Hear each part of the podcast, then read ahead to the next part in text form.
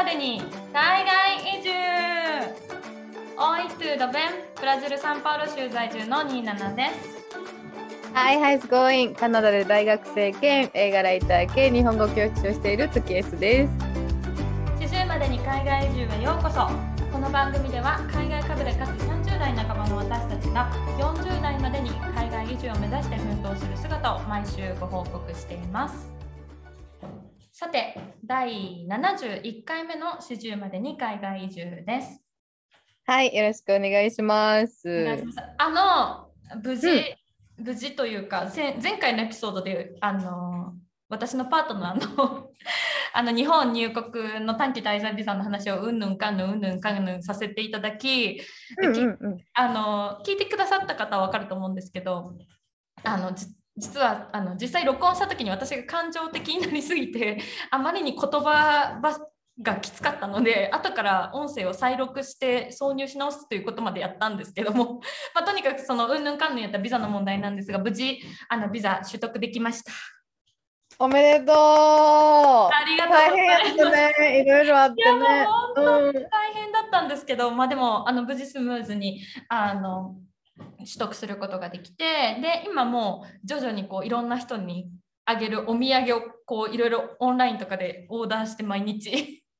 うんうんううんん。オンラインでね、買ってるんやそう。そうまあ大体何を買おうかなって思ってるのが、まあ、ブラジルで有名なのがアバヤナスっていう日本語だとハバヤナスみたいな H をポルトガル語って発音しないのでアルファベットだと HA で始まるんですけどポルトガル語だと H が文頭だとあの発音しないからポルトガル語で言うとアバヤナスっていうブランドがあってそれがうん。ビーチサンダルのブランドなんですけどそれとか、あとはなんかあのグラナードっていうブラジル王室あのポルトガルから来てたその王室御用達のなんかこう石鹸ブランドみたいなのがあって。へえ、そうそうそんなんあるんや？えー、おもろいな。かそうやってね難しいなって思ったのがさなんか例えばヨーロッパ圏とかスイスとかだったらさチョコレートとかさなんかうんそういうなんかお菓子とか食べ物もなんかばらまき土産でいいけどさなんかブラジルからのお菓子のばらまき土産って結構難しいなと思って、あ、そうなんや。え、ブラジルって何？お菓子何があるん？えー有名なので言ったらパソキーニャっていうあの、えー、とピーナッツでできたなんかきなこ棒を固めたみたいなお菓子があるんだけどとか、うんうん。あとはなんかもうえっ、と牛乳でできたキャラなんかミルクキャラメルみたいなやつとかでもとにかくめちゃくちゃ甘いからか正直日本人の人のこう口というかには合わないんじゃないかなって思っててちょっとそういうのを選ぶのは難しいかなと思っててうんうんうんうん。確かにね。あとうちの母とか結構海外の食べ物とかも完全に受け付けませんみたいな人なの。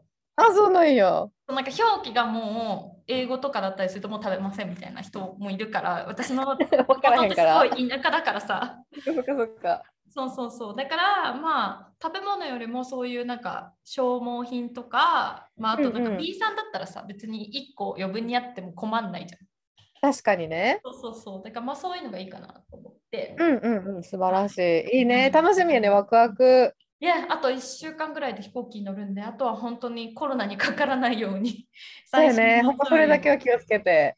はいちなみにその飛行機に乗る何日前にテストを受ける72時間前は同じかな？72時間前で一緒だね。でも、ね、ドキドキ。そうまだなんか、ね、予約が取れてないんだけど大丈夫かな？ずっとパートナーに予約してって言ってるんだけど全然予約してくれなくて。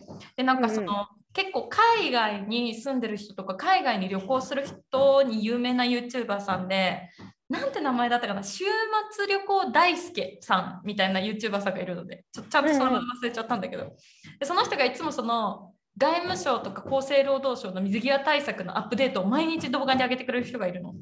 あ、そうなんや。素晴らしい。でそれであの日本にこのコロナ期間にこ国際金で一時帰国した人はご存知だと思うんですけど帰国するのに、まあ、MySOS っていうアプリをダウンロードしてファストトラックっていうのを登録しなきゃいけないんですよね。でそのトラ そのファストトラックを、あのーその登録するのにワクチンの陰性証明書を登録しなきゃいけないんですよ。うんうんで、えっと、私ブラジルに住んでるのであの1回目も2回目も3回目もアストラゼネカっていうワクチンを打ったんですね。そうやね、言ってたね。そうなんですでこの3回目がアストラゼネカだと日本ではワクチンを打ってませんでしたよっていう登録をしなきゃいけないそのファストトラック上では。でもそのルールが一昨日ぐらいに変わって一昨日じゃあん、そうなんや。この23日で変わってアストラゼネカも承認されたのね日本で。だからありで登録できるようになったんだけどそれをその YouTuber さんのあの動画のところにコメント残したら同じブラジル在住の人からコメントもらったりとかしてあ、そうなんや。すごいね。YouTube かってそうやって使えるんやな。そうそうそううびっくりしたでもその人もなんかまだ予約が取れてなくてどうしようみたいな話してたんでちょっと、ん。うんうん。まあその辺はちょっと早く落ち着けて無事に飛びたいなとは思ってるんですけどもそうやね。無事に飛べたらいいね。うんトキエスは今週どうでした？今週はね、えっと、一つすっごい緊張する、まあ、インタビューのお仕事があって、で、まあ、詳しいことについてはまた今後、その記事が出た時にシェアしようかなと思うんですけど、うん。なんか、改めて、なんか自分の英語を客観的に聞いた時に、うん。もうなんかテンパっててさ、すごい。うん。なんか今回インタビューした人が私がすごい見てる映画の女優さんしかも主演の人って感じ。だから結構な大物の人やってうんでなんかあのまあバックグラウンドとか過去作品何出てるかとか調べてて最初そのインタビュー前に。はいはい。そしたらなんかその女優さんの名前を Google のなんか検索バーに入れたらその後になんかわがままとか性格悪いっていうのが出てきて。えー、でなんかその人の性格悪いエピソードみたいなのがバーって出てきて。はいはいはいはい。怖いやん。でも話したことないしなんかなんかそうんの記事の噂で洗脳されたらあかんなと思ったけどやっぱちょっと身構えた部分もあってなんか失礼なねことせんとこみたいなとかですごいなんか英語のもう台本まで考えてなんか書いてうん。質問文とか。でなんか、あのそしたらまさかの言われてた時間の30分前に急に「お願いします」みたいな。キャンセル他のインタビュアーのキャンセルの人出たから「お願いします」みたいな感じで「えええええってなってる時にインタビュー始まったから。うん、だからそれでなんか客観的になんか見てなんかすごいテンパってる人やったなと思って。なんかそれがすごい反省点。それですごいなんか英語をちゃんとやっぱ勉強しよう。もう一回ちゃんと。なんか今も普通に生活できるぐらい喋れてるしやっぱ生活してて別に苦苦じゃないぐらいのレベルにはなってるけどやっぱ深い話とかするときに、うん、インタビューってまた難しいよね。その作品について深く聞かなきゃいけなかったりするからさ。そうそうだからそのなんかまあ新しい目標がちょっとできたかなっていう感じあった1週間でした。なるほど。うんじゃあまたそのなんかどなたにインタビューしたかとかっていうのはまたその記事がアップロードされるぐらいの時に教えてもらいたいそうねかしら。はい。しかもさ今回なんか1日に2人インタビューして初めて。ああ、そうなんだ。そうでどっちも個別インタビューやってうんうん。マジで緊張したっていうもうほんまにボロボロなので、まあ、そのエピソードもまた次回かいつかはい開けさせてもらいます。はい。はい、ぜひぜひ、あの、また、なんかね、そういうなんか、あの、ハリウッドのスターのエピソード、ぜひぜひ、あの、聞かせてもらえたらと思います。っていうのは、まあ、すべて置いといてですね。はい。すいません、今日はもう、そんなことはどうでもいいんだ。どうでもいいんだ。どうでもいいんですよ。よくないけど、どうでもいいんだ。ごめんなさい。あの、実はですね、今日はなんと、あの、この四十までに海外移住、えー開始以来初めてゲスト、あの、この録音、あ、私のパートナーは別としてあのゲストが、あの、登場します。はい。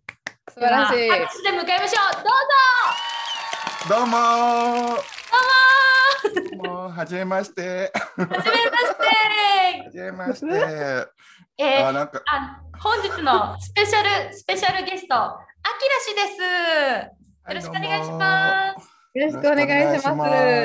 はい。めちゃめちゃ可愛いマグカップで飲み物飲んでるぐでたまのね。ぐれたまで。かわいいね 可愛い。今い。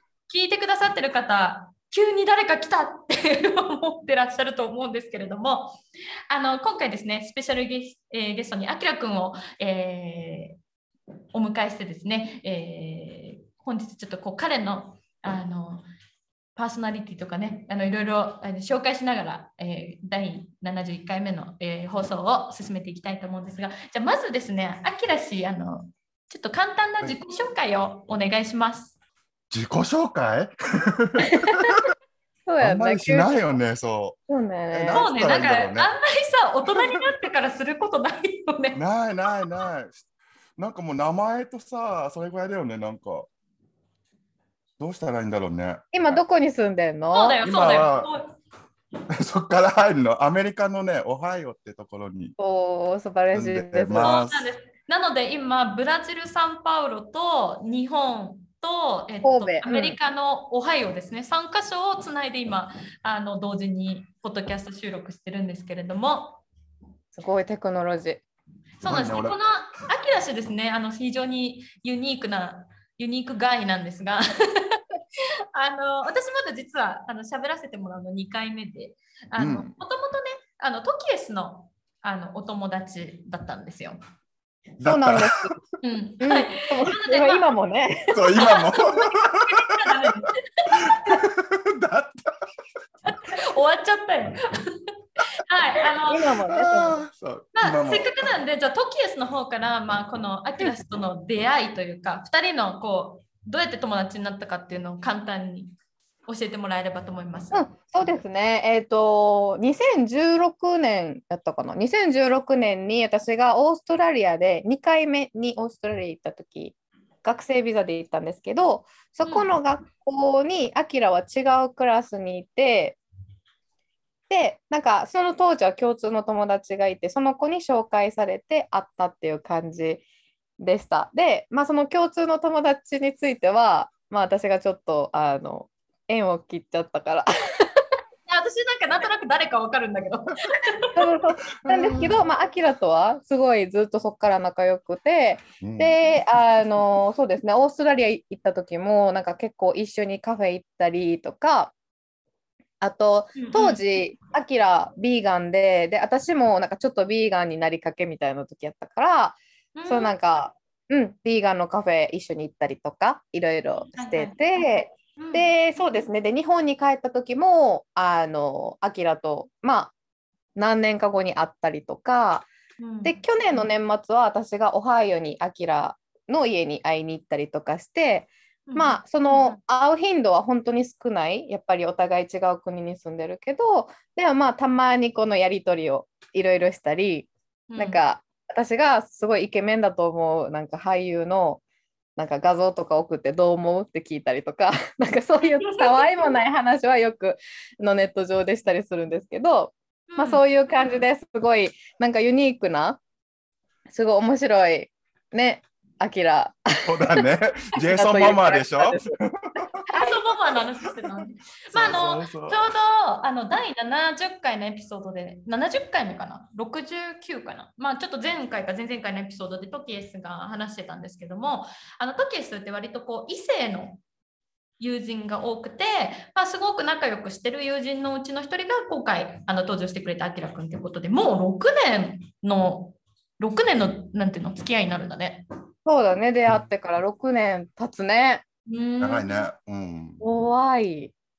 であのまあそんなえっ、とアキラ氏がなぜアメリカのまたしかもなんかこうカリフォルニアとかニューヨークじゃないなぜオハイオに住むことになったかっていうのをね、まあ、今日あのこう掘り下げていきたいなと思うんですけどもズバリなぜ今アメリカのオハイオ州に住んでいるんでしょうか？えっとね、同性婚してですね、あのこっちに来ることになりましたね。なるほど。ということ、同性ということは、要は、えっと、同じあのセクシュアリティのパートナーさんと国際結婚したってことだよね？だから、そうですね。はい。アメリカ人の方ってことだもんね。アメリカ人の、はい。らすごいね、だから、いっぱいつくよね。国際同性婚みたいな。そう、そうだね。確かに。普通の人よりはちょっとね、ややこしいかも。ちょっとかっこよくない？なんか、全然必殺技みたいな。あるやん。でも多分、あんまりこうなんかさ、国際結婚の人もさ、まあ、まずなかなかいないしさ、で、なんか同性婚実際にしてる人もなかなかいないからさなんかそういう人の話を聞ける機会ってあんまりないから、うんなんか単純な興味でどどんな感じ？と思って聞いてみたい。うん、どんな感じ？ざっこんなくり。感じとちょっとあの私が今から井上構造になっていろいろ聞いてみたいと 思いうんます。素晴らしい。はい、じゃあまずその、えっと、パートナーさん？アメリカ人のパートナーさんってことなんですけどどこでアキラ氏はその相手の方と出会ったんですか？あったのはね、日本なんですよ。へえちょうどオーストラリアからも帰るってなって、うんうん。で向こうではねその暇つぶしで Tinder とかやってたりとかそのそのビーガンだったんですけどその時そのビーガンのお店こうだよとかいろいろなんか会うんじゃなくてなんか普通にメールでやり取りするような友達がいたんだけどはいはいはい、その人にあ帰るって言ってないと思ってでたまたま開いた時にその Tinder で開いた時に今の旦那がいてちょっとピュッてやってでももう日本ってやっぱりそう 右スワイプ。ピュッてそうそう右にスワイプしたんだけどやっぱり日本ってやっぱりちょっとそのゲイってやっぱり生きづらいっていうか、うん。うんまあ別にうん、別にねまあそういう人たちのコミュニティとかもあるんだけどでももういいかなと思っちゃってちょっと疲れちゃうしやっぱ日本だし。ううん。ん。そうそなれでね。なんかさそこのコミュニティだけの難しさみたいなのもあるよね日本って。そうそうだね。なんかやっぱ日本人独独自のむ村村社会じゃないけどさ、うん。そういうのもあるし、うん。またましてやゲイだからちょっとそのなんか女性よりももっとすごいなんか変なもうごちゃごちゃごちゃみたいなのがあったりとか。そうなんだ。そうそう、うん。だからね日本ではいいかなとか思ってもうやめるつもりでいたんだけどそうそれで出会ってうん。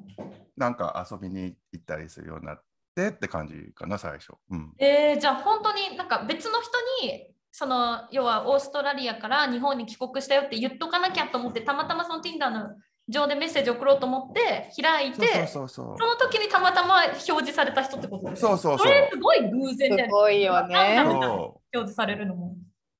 そうそうそうなんかゴールデン右スワイプから。そうそうそう なるほど。もうシュシュシュシュってシュシュシュッとね。で最初はじゃあ、うーんと、その最初は日本であって、日本でどれぐらい一緒に住んなんか一緒にいたの？付き合ってる期間っていうか。付き合ってる期間はね、えーどれぐらいなんだろう。一応ね、なんかね、2月って覚えてるのね、2月の末にあって、細かく言うと、そっからこうちょこちょこもう会い始めて、もう毎週のように会ってたんだよね。で、うんうん、もう半年ぐらいした時ぐらいにもうその自分がもうプロポーズしちゃって、すごい。はいそうそう。でもう向こうももうほら、そのななんていうの、日本ってやっぱり大学に行ってないとビザがもらえないみたいで、向こうがそパートナーの方は日本のビザが欲しかったの、その時は。う。もしも入れるんだったら日本の方がいいよねっていう感じえーではいたよ、やっぱり。日本が好きなの。日本が好き。うん。えー。そうそうそううん日本のなんか、え、日本、あ、そうか、まあでも日本が好きだから日本にその時来てたんだもんね。そうそうそう。もう日ワー本語もホリかなんかやったっけ？あのね、アメリカね、ワーホリないんだよ、どこの。あ、ないんか。ないの？そう、アメリカ自体がない。そじゃあ、アメリカ人の人が日本に来たかったら、う。な何でか観光か、うんもうあの学生ビザ？えー、そうなんうんだ。じゃあその時、じゃあそのパートナーさんは学生ビザそう、学生ビザで来てた。そう、えーそうなんだ。それは知らなかった。えー、そうそうそ学生ビザで日本に来てる時に、まあ、そのたまたまオーストラリア帰りのアキラ氏とこうスワイプし合ってしまったう。そうそうそうそうそう。わけですね。なるほど。で、え、そのさ、ま言ったら半え半年って言ったっけ？プロポーズまで。うん、そう、半年半年。もう毎週のように会ってたね。え、でもそのなんか、何？その決め手は何だったの？この人だみたいな。ななんかね、やっぱね、自分ってやっぱそのキャラクター的にちょっとバカじゃないけど、やっぱりちょっとおかしいから、なんか波長。だってもうここでもうほらピーって言えることも言えるけど、あの一応、まあ、一応言わないけど、まあそういう言っていいよ言っていいよ。なんかさあっきからずっと、リハーサルでずっとチンチンチンチン言ってたから。これでもね、言えば言うほどトキエスの編集大変になってくから。あ本当？あ、編集時 S さんなの？そうなんです。すみません、あなのよ。下ネタ大好き。そうそうそう。え、ななんだっけ？うーんと？何の話してたっけ？あ、そう、だからな、プロポーズをしようと思った。あ、そうそう。だからそう、ん自分と、その、うんなんていうの、性格、うんうんこういうちょっとおかしなキャラクターに、ま、全くマッチしたっていう感じで。えー、どこで、うんまあ、これはなんかもう2人だけの秘密にしておきたいとかだったら全然言わなくてもいいんだけど、なんか、うんどんな感じのシチュエーションで、急に言ったの？それともなんかすごい準備して、なんか指輪の箱パプロポーズね。そう、プロポーズはね、そう。あのちょうど妹が日本に旅行に来てたんだよね。あ、そのパートナーさんの妹そうそうさんが。そうそう。で、で花火大会とかもあるしとかいろいろこう考えてる時にそのそのプロポーズしようと思ったんだけど、うんうん、もうあの結構ね全部それはあの見事に全部プランがこうぐちゃぐちゃになっちゃなっちゃったんだよね。あ そう自分の思い通りのもうイメージではないのでもう渡そうってしてる日の前のぜ、夜に妹とあのカラオケに行って、もうぐだぐだに酔っ払ってもう連絡がつかないとか、もういろんなねことがあってもう俺も、ほら向こうからしたらなよくわかんないだろうけど俺からしたらさすごい一大事じゃんやっぱり。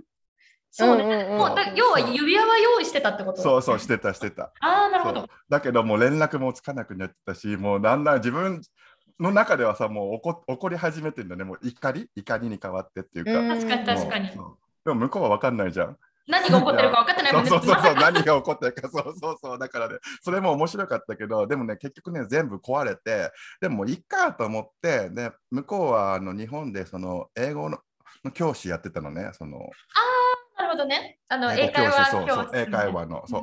でも帰りにその秋葉原で会会って、一緒に帰ろうみたいになったんだよね、もう。その時にちょうどそのガチャガチャってあるじゃん、日本で。はいはい。もねそうガチャポンはカプセルの。で、じ自分ちょうどその時好きだったアドベンチャータイムっていうそのアアメリカのアニメがあって、それのガチャガチャがあったのね。はいはい。そうそれあんまりなくて、日本って。そううんで、あ、あるっつってやって、その出たカプセルを自分がと開けて、その中に指輪入れて、はい、ゴミみたいな感じで渡した時に、え、なんか音するっつって、カチャカチャカチャっつって、で、何これみたいな。そんで指輪を渡したっていう。めっちゃかわい？いよね。そうそう、かわいいよね。そう？とか言って。え、いいじゃん。なんか予定してたやつよりも、なんかそっちの方がおしゃれな感じ。本当、うんでももう秋葉原駅のホームがもうそのプロポーズ場所だからちょっとなんか失敗したかなと思っていやいやえーでもそのなんかさりげなさがすごい良くない？だって秋葉原駅に行くたびにちょっと幸せな気持ちになれるじゃん。まあねでも駅のホームだからなんかこれはね後々思ったけどあれ？ちょっと失敗したかなって。やっぱ場所って大事かもしれないとかも ちょっと思った。えでももう自分的にはよ要はさもともとはちゃんと指輪も事前に買ってこの花火大会に合わせてここでこうやってこうやってこうやってプロポーズするんだって思ってたのに そのそうなんかそうそうぜ全部がこそぐちゃぐちゃ全部になっちゃって、ねそう二日酔いとかでぐちゃぐちゃになってそうそう。もうなんかでもなんかするって一回決めてるからさなんかこう自分はもうずっとこの崖のこの先端にずっといて早く早くジャンプしなきゃみたいな感じじゃん。ジャンプ。そうそうそう。早く飛びたいみたいな感じで多分それのプンっていったのが多分そのホームだったんだろうね。きっと。そうそうそうそう。もうどうでもよくなっちゃったんだろうねきっと。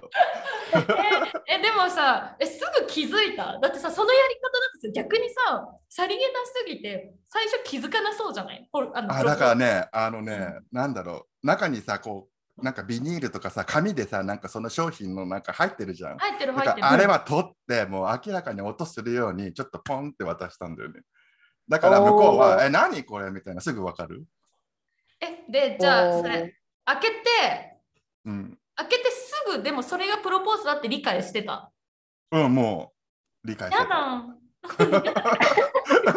いい。すごくいい。そうそうそう、ちょっとね、変わったそう、プロポーズなんだけど。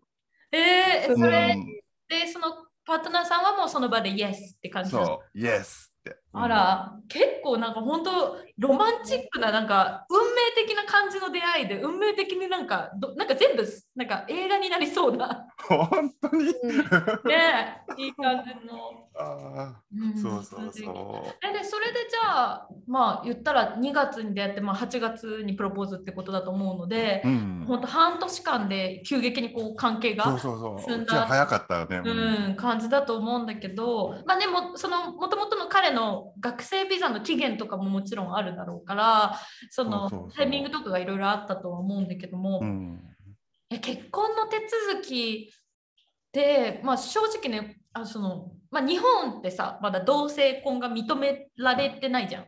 うん。なんかパートナーシップ制度とかはあるけど、うん。うん。でもそれってなんか条例でさ、なんか区とかがやってるみたいなやつだからさ、うん。どういうふうに手続きするのか全く見当がつかないんだけどもうそれは日本に2人でいる状態でアメリカ側の法律に乗ってアメリカ側のそのなんていうんだろう大使館とか領事館の在日本アメリカ大使館とか在日本アメリカ領事館みたいなところで手続きをするって感じ？そうそうそう。最初ね、アメリカに出す出すのかな、その書類？結婚しますんで、ビザくださいみたいな。で、その送って、うんどうだったっけな、送ってからね、でも結構かかったよね。一応バックグラウンドチェックみたいなのをするんだよね。アメリカなんてめっちゃ厳しそうだよね。ブラジルなんて秒だよ。ブラジル ブラジル人の人さ、多分日本人がさ、なんかそのなんだろう、なんか偽装結婚してわざわざブラジルに住むと思ってないからさ、永住権秒だもん。すごいよね。そうそうだからね、結構それはね、時間かかったと思うけど、まあ、アメリカはその手続きはね、そう、一緒、結局、こっちは同性婚あるけど、結局普通の男女が行ってることと全く一緒で、うん。普通にもう手手順は一緒だったよね。で、出して、で、結構かかったよね。ね向こうはもうアメリカに帰るってなっちゃって、で、で、なんか、面接じゃあしますみたいなんで、その領事館行ったよね、東京うの。ん。えー、なるほどそうそうそえ、そのさ、質問って何を聞かれるの？なんか本当に付き合ってますか？みたいな、なんかう。あ、そいうそううそうそう、そんな感じ。確認をするってこと。だよね。うん。でもね、自分の時はね、もうすごい早かったよね、なんか。えーあ、もう半年？で結婚？みたいな、なんか、そういうのも書くから、一応出会いから。そうああ半年で結婚早いねとかって言われたぐらいでもうなんか、あじゃあ OK みたいな感じでえー、じゃあビザ出します。そうそうそうもう本当にもうする？って終わっちゃった。なんかすごい緊張するじゃんなんか。だからすい。ごいさ、あの緊張しながら待ってたのにあ半年でプロポーズ早いねで終わっ終わっちゃったんだよね本当に。でも逆にだから多分だから出した書類とかがすごいちゃんとできてたってことだよね。多分そうだねそう。何の落ち度うんもなく、なんか多分そこに引っかかってたらいろいろ聞かれるけど、ちゃんとした書類だったからみたいな。えっと、え、じゃあ、その最初にその結婚を決めて、結婚の手続き始めてから、最終的にそのさ、まあ結婚自体は多分そんなに時間かかんないと思うけど、そのうん。ビザをもらうまで、大体どれぐらいかかったの、あのね、1年ぐらいかかったかも。出して最初の書類を出して、そう、1年ぐらいかかった。長いね。うん。国際結婚ってすごい時間かかるよね。なんかもう無駄に書類いっぱい揃えなきゃいけないしね。そうそうそう。なんかね、うん大変だったよね。でもね、自分たちはね、あの、弁護士とか雇わずね、全部自分たちでやったんだけど、あそれでもねうん、それでもやっぱり、こっちの人が遅いよね、仕事、やっぱり。今今もねあの、もうあの10年間のグリーンカードもらえる時期なんだけど、まだ来ないんだよね。もう1年ぐらい経つのね、出して。おっせえなーとか思いながら。でももう、ーアメリカあるある大丈夫でしょ。そう、アメリカあるある。なるほど。まあじゃあそうか確かにだからこれがさお互い同性婚が認められてる国同士だったら例えばカナディアンとアメリカ人の同性婚だったらさチョイスがあるじゃん。カナダに住むか、アメリカに住むかみたいなチョイスができるけど、日本とアメリカの同性婚だとさ日本だと同性婚が認められてないから必然的にアメリカでビザ取ってアメリカで住むしか一緒にいる方法がないよね。そうだね。うん。かもしくはそう日本で一緒にいるんだったらもう向こうがビザ持って一緒にいるか、でも結婚という形ではないと思うけど。そうだよね。だ仕事とか、なんか、なんか別の形でのビザを取ってっていうそうそうそうそうなるほど。じゃあ、その結果的にアメリカに引っ越そうってなったのは、やっぱその部分が一番大きいの？一緒にいるためには、じゃあ行くしかないかみたいな。そうだね。うん。それが、それしかなかったよね。えー、アメリカに住む、うん、あ、まあ、でももともとオーストラリアに住んでたってことだから、海外に移住することに対しては全然抵抗なかった？あ、もう、うん、全然、うん、なく。あ、じゃあなんなら、なんだろう？どっかなんかそのオーストラリアとか、まあ、カナダとかもそうだと思うけど、なんかどっか移住もありかなって人生の中で、設計の中ではあった感じなんだ。うん、うん、できたらいいよねみたいな感じ。うんそうもともとねそうオーストラリアでその調理師の学校に行って免許取ってみたいな計画はしてたんだけどね。あもうオーストラリアで永住権取るためにそうそうそう取ろうとしてたよね。でだけど、まあ、ちょっと仕事も疲れたし、一回帰ってままたやればいいかみたいな。一応ね、その試験とか受かったんだね、調理師学校の。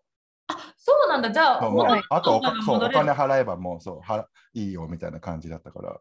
うんうんうん、そうそう、だけどもうもうちょっと疲れちゃってね、オーストラリア。毎日出歩いてたからね、あの本当に。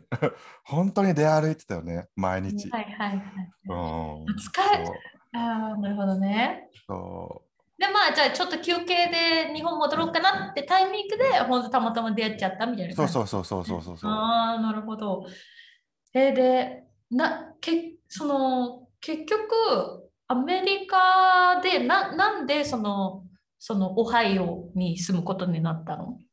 ああね向こうがねあのここがホームタウンっていうかもう生まれた場所なんだよね、オハイオが。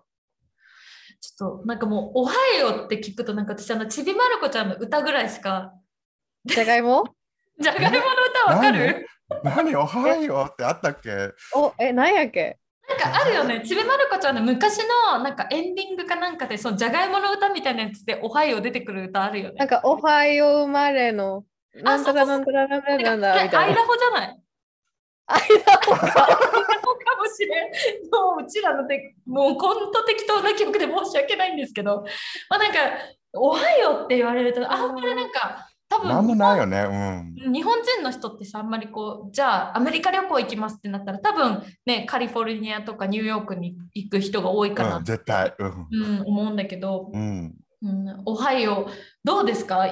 実際オハイオ住んでみてなんもないよね。なんもないんだよね、本当に。あれ、あ、あれだよね、見たよね。見た、そうそうそう。あのー、そうそう。見たよね。おはよう。どう年末に、そうそう、泊まらせていただいて、あきらの家、2週間ぐらいやった、10日ぐらいやったかな。うん、それぐらい泊まらせてもらって、まあ、そのあきらの旦那さんがすごいね、いろいろ私が映画好きっていうのを知ってたから、あのすごいね、あのショーショーシャンクの空にのなんかが撮影された刑務所とか連れて行ってくれたりとかすごいいろいろやってくれたんやけど、うん、ある日そのアキラの旦那さん仕事に行っててで私とアキラ結構家の中でゲームしたりとかいろいろしてたけどアキラが公園連れてってあげるみたいな感じでって でその公園に一緒に行ったんやけど まさかのなんか木とか全部枯れててなんか。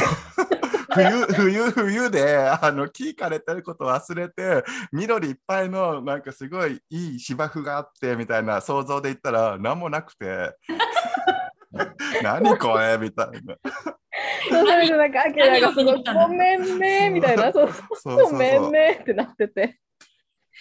ちなみにね、ねあのそのトキエスが、えーと、アキラ氏にのお家に泊まりにねあの行った時のエピソードは第、えー、エピソード46回目のあの2022年一発目アメリカ・オハイオ州で「ショーシャンクの空に」の刑務所見学っていうエピソードであの詳しく話してるので、ぜひあの興味あったら聞いてみます。聞いてみてまあ、というわけでそんな感じのオハイオに あの住んでってことで。えちなみにさ移住したタイミングってどれぐらいの時期だったの？こう出会ちょうどねもうほんと3年前なんだよね。だから2019年の6月のまあぴったしじゃないけど7日に来たんだよね。ああじゃあコロナ前だ。コロナ前。もうコロナ前。まだコロナ前。はいはいはいはいはい。でもすぐなったよねコロナとかうん、そうやね。うん半年とかでコロナがバってなってっていう感じだもんね。うん。へえそっかそっかそっかちょえでもさっきまあ何にもないっていうふうに言言ってたけどそのうん。何？オハイオのなんかやっぱ日本人コミュニティとかもあるの？あなんかね、あるらしいんだけど、まあ自分はあんまりその日本日本したのって結構めんどくさいっていうのね、あの聞く話で。うんだからあんまりね、そう探してはないんだけど、一応オハイオって一応そのアメリカの中心部になるんだよね。だから、いろいろななんかその物流じゃないけど、やりやすいのか知らないけど、結構日本の企業があって、その車,、車の会社、ホンダとか工場が、日産とか、スバルとかあるんだけど、それでね、結構日本のなんかコミュニティはあるっぽい。あそうなんだ、うん全然そのイメージなかった。そうそうそうそうそえー、あじゃあ意外とにまあでも、うん、そのなんかさ私もブラジルに来てなんか、まあ、正直全然友達がいないんですよ。う。うん、あ、一緒一緒。そうなんか、っていうのは私もブラジルのサンパウロ州に住んでるんだけどサンパウロ州のサンパウロ州って一言で言ってもめっちゃでかいのね。うんでそのサンパウロ州の中のサンパウロ市内がいわゆる東京みたいなサイズなの。うんうんで私が住んでるのはサンパウロから車で1時間とか1時間半ぐらい離れてるから多分イメージ的にはなんか埼玉とか千葉ぐらいの感じ東京から見た時に。でうんそこにじゃあ他の国から結婚して移住してきた人が何人いるかというとっ数が少ないしそこのコミュなんか日本人コミュニティがあるかというとなくてなかなかこうサンパウロとかブラジルの日本人コミュニティに入れてないんだけどでもなんかいざそういうなんか日本人海外の日本人コミュニティに入ろうとするとそれはそれで結構いろんなトラブルとかも聞くからうん。大変なのかなっていうのがすごいなんか聞いててあなんかそういうイメージも確かにあるなっていうのは分かる。らしいよ。なんか俺も聞いたことあるのね。たまたまそのゲームがすごい好きで、オンラインゲームやってた時に、たまたまその日本人の人と出会えたのね。はいはいはい。それはその人はアメリカに住んでる人ってことですか？そうそうそう。で、やっぱりそのゲームはさ、日本のアカウントじゃないから、アメリカの人しかいないんだよね。はいはい。まあ、たまにその、まあ、カナダとか、まあ、あるんだろうけど、うん会うことなんてないと思ってたから、その人にそのコミュニティの話聞いたら、うんあ、めんどくさいよって。あやっぱす。ごいめんどくさいって、なんか、どっかの誰かがなんか CA と結婚するってなって、で、その社長に、あの、あのその CA が浮気してるからあの言え言ってあげないわみたいななんかメールが来たみたいなのを聞いて、え、何そのコミュニティと思って、怖っと思っあて。えその告げ口みたいなこと。そうそうそう、なんか報告、密告みたいなのが来たっつって。え怖い。めでも本当にだからさどこで誰が見てるか分かんないぐらい狭いコミュニティになっちゃうそうそうそうそう、やっぱりさ、日本人特有のなんかあるじゃん。ある。うん。あるね。なんかあるね。めんどくさいやつ。うん。あれがあるから、だから自分はね、もういいいかなと思って、だからあんまりそうやらないように、え入らないようにしてる。なるほどね。うん。えでも大変じゃない？そのさまあ言ったら日本人コミュニティって一番入りやすいコミュニティにはまあとりあえずそこまで足を踏み入れてないとしてその、まあオハイオっていうエリアに住んでうん、なんかそのこれ移住してからこれめっちゃ大変だったとかさ、まあ、あとね言ったら住み始めてすぐにコロナが始まっちゃって日本にすぐ帰ったりもできなかったと思うからさうん、うん、うん。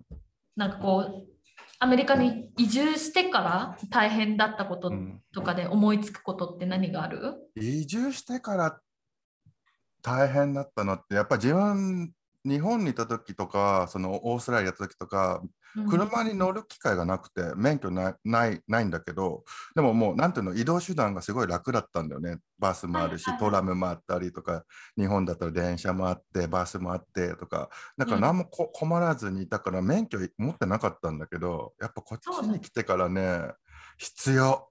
ないと何もできないと思って。えーやっぱオハイオは車がないとどこにも行けない感じなの、うん、無理無理無理。だから、そのなんていうの、カリフォルニアとかさ、まあ、いろんなみんなが知ってるニューヨークとか、まあ、都会のね、まあ、そのなんていうの、ダウンタウンとかだったらいらないけど、やっぱりね、もうでかいじゃん、やっぱり土地が。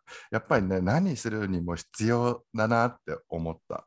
アメリカはそうだよね。なんかやっぱ都市構造がそうなってるもんね。なんかこう、うん車がないとダメな。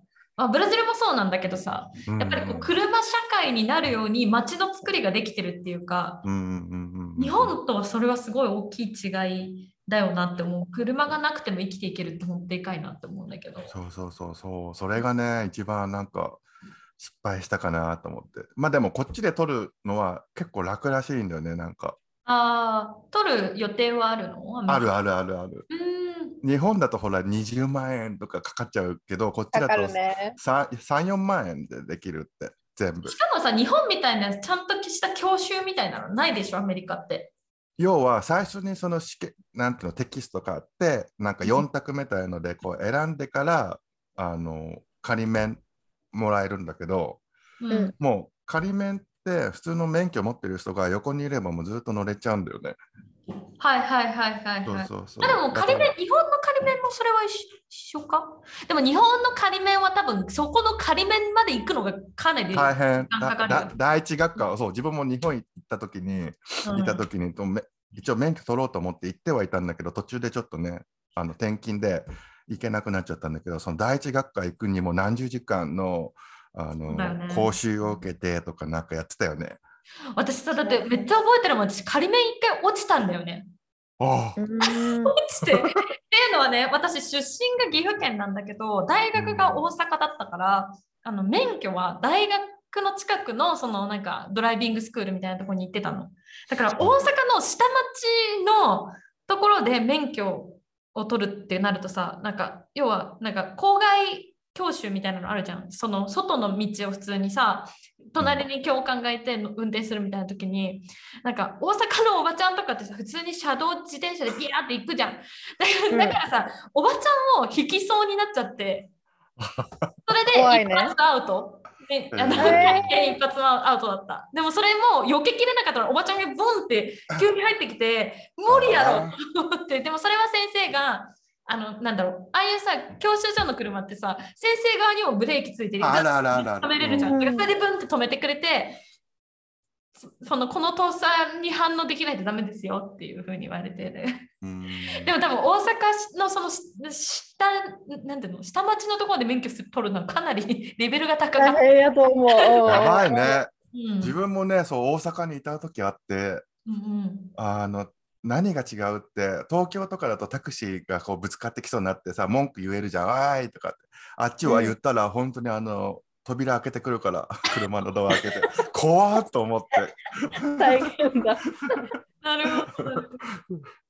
そうそうそう。ん。じゃあまあ免許はいずれ取れればね行動範囲も増えて、なんかあのそう私とあきら氏がまだ一回も喋るこ喋る初めて喋った時の前の時にあの私がいろいろこう話してるブラジル生活でのなんかこういうところが嫌だとかこういうところが辛いっていうのがことごとく一緒だったんですよあきら氏。そうそうそう、それね、ほんまに。うんうんそうでなんかまあそのうちの一つがやっぱりその車がない要は移動手段がないから、うんもう本当子供みたいな気持ちになるんだよね。自分が子供に戻ったみたいな。だから自分一人だとどこにも行けないし何もさせてもらえないしなんか一緒一緒。うんちょっと気分転換してちょっと例えばカフェに行きたいとかパートナーと喧嘩したからパートナーには頼りたくなくてちょっとフラッと出かけたいのにそれができない。うん。みたいな。ねそうそういうのわが。あるあるだよね。うんうんえ他にはなんか大変だなって例えばその何、まあ、私たちいつもこのポッドキャストで毎週その今週自分が感じたカルチャーショックとかをシェアしたりしてるんだけど、まあ、アメリカと日本で住んでみてカルチャーショックだったり、まあ、食だったり生活とかいろいろあるすごいあるんだけど。俺 お俺ね、カルチャーショックってね、もう怒り？えちょっとじゃあその怒りどんどん言ってってもらいましょうよ。うん、シェアしてください。あの、電気がね、切れるんだよね。あの停電するってこと？停電。でわかるなんかね、俺はね、気づいてたの、いつも。なんか朝の6時とか7時とかに一瞬パカって消える時があって、それが毎回あったのね。でも、うちの旦那に言っても、うん、なわかんないみたいな感じだったけど、まあ、本当に5秒とか10秒なんかやってんのか知らないけど、うん。あの消える時があって変だなとか思って、でそれ言うと「いや家が古いからじゃない」とか言うけど「いやみんなの家消えてたから」みたいな言っても分かってなくてで、うんついこの間そのスコールってあるじゃん嵐が。はいはい。夏だから急にバッとね、そうそうそう。でさそれでなんか雷が落ちちゃったのか、うんあの丸一日電気が消えたの。いや、それすつら大変だわ。うんで、さ、電気が消えたってさ、全部が消えてるならいいよ。なんかいっとい一部の地区だけ消えてて、他はついてるみたいなのがあって、で、はいはいはい。え、もういい加減にしてくんない？とか思って、で、うんで、俺らホテル泊まったんだよね。もうエあアコンないと、そうダメな、もうぐらい暑くて、夜でも、もう30度あるみたいな、もうおかしくて、その時。うん。で、なんかね、そう、電気が消える？それにすごい俺、おかしくない？もちろん日本でも停電ってああったし、わかるんだけど、なんか。でもめったになくない？日本でさ、停電ってさ、まあ言ったら本当、雷とか地震とか。そう、うん。うんで、まあそうそうそう、さっき言ってくれたみたいに、そう、なんか一瞬じゃん？なんか起きうんても、まあ、それこそさっき言ってくれたみたいにさ、一、一区区間、区画だけ落ちてるんだったら、他のとこから電力引っ張ってくるとかさ、なんかこう、日本だと復旧までがとにかく早いじゃん。そうそうそう。マジで遅いよね。うん。もう冷蔵庫のね、中身ね、もう全部ダメ。あ、そう。そうそうか。そうそう、もうダメ。でさ、なんかさ、日本のその、なんかあの、めんつゆがすごい好きで、夏だし、そばとか食べる。うんはいはいあれがたった一日でカビが生えてたの、その暑さで。やばくない？やばいね。初めメリカでて見た。アメリカで買うめんつゆなんて絶対高いじゃん。高いうん高い。それをさ、なんか腐らせちゃうのマジで悔しいよね。そう、本当にだからね、その電気が消えるっていうのがちょっとさ、なんか遅い、その消えるのはいいんだけど、なんかうん。遅えわとか思って。うんだからもう本当に今住んでる 私エリアがだあの今あのパートナーの義理の親の家にいるのでうん。あのダウンタウンにいるんでまだ少ないんですけど1個前にす住んでたアパートなんかもう本当しょっちゅう停電しててで1回落ちるとなんか40分とかなんかえー。1時間とか戻んなかったりあとなんか電気と同じぐらいインターネットも落ちる。ああ、それなんかわかるかも。インターネットいますよ。ネットがね、遅い。いやネットが急に遅くなったりとかなんか日本なんだろう早い時はちゃんと早いんだけど安定してないんだよねサービスそれ一緒かもしれない、こっちと。でもアメリカの方がさ、ザ先進国なのに。なんかね、すごいね、おかしいんだね。なんか、最初はすごい早いんだけど、だんだん遅くなってきて、何これ？って速度調べると、普通の電話の通信の方が早い時あって。で、いつも電エリアンステップの方がいいんじゃないの？みたいなそうそう。で、電源消して、入れ直してとかやって。はいはい。わかる。うちもしょっちゅうモデムリスタートしてるもん。そうなんかおかしいよね、その配線。だって日本でさ、モデムリスタートすることなんてないないない。ないよね。うんないないい。本当1年に1回とかだと思うよ。や、本当に本当にそのレベル。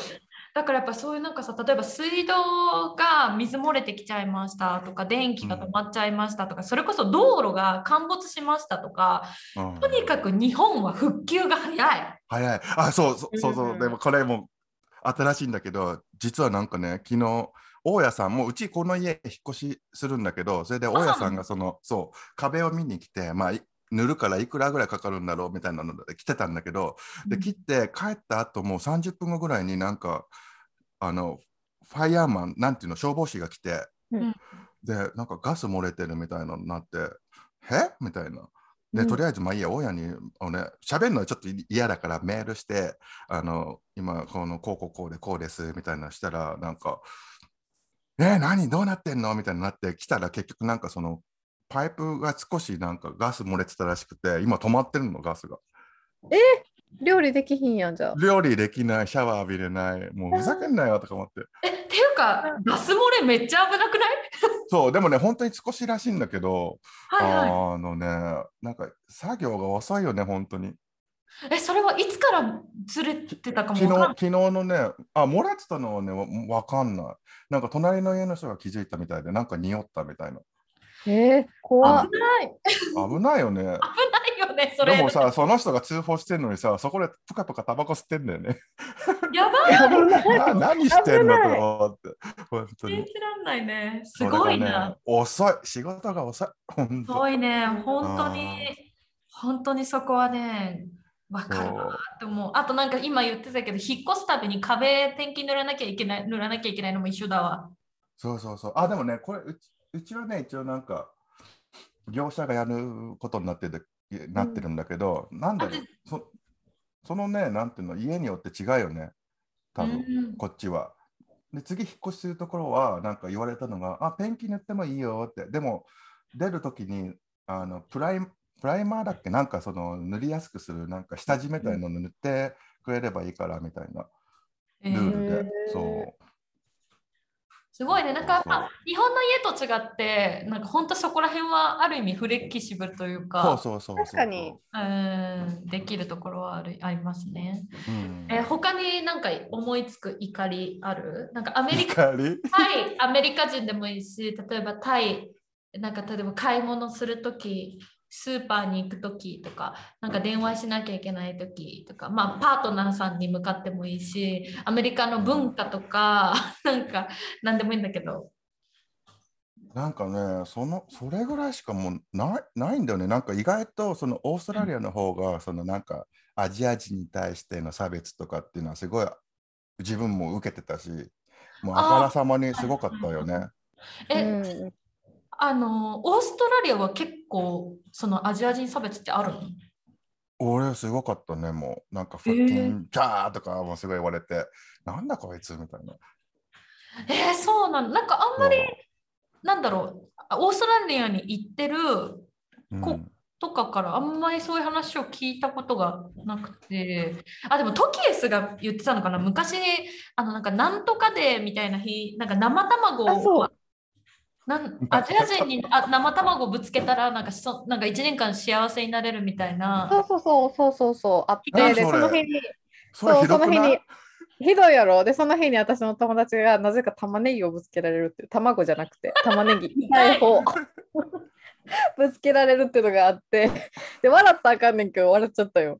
いや、そうよ。え、それな、なん、なん、何の日だったっけ？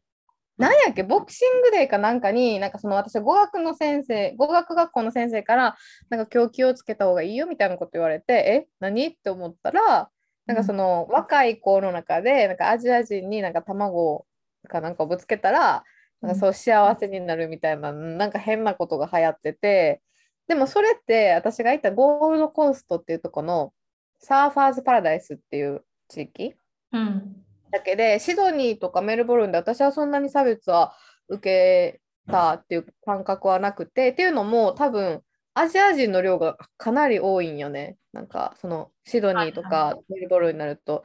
で、うんそのメルボルンでアキラと出会ったんやけどなんかアキラ一回なんかあのマスタードをそうそう、マスタードね、後ろからかけられたんだよね。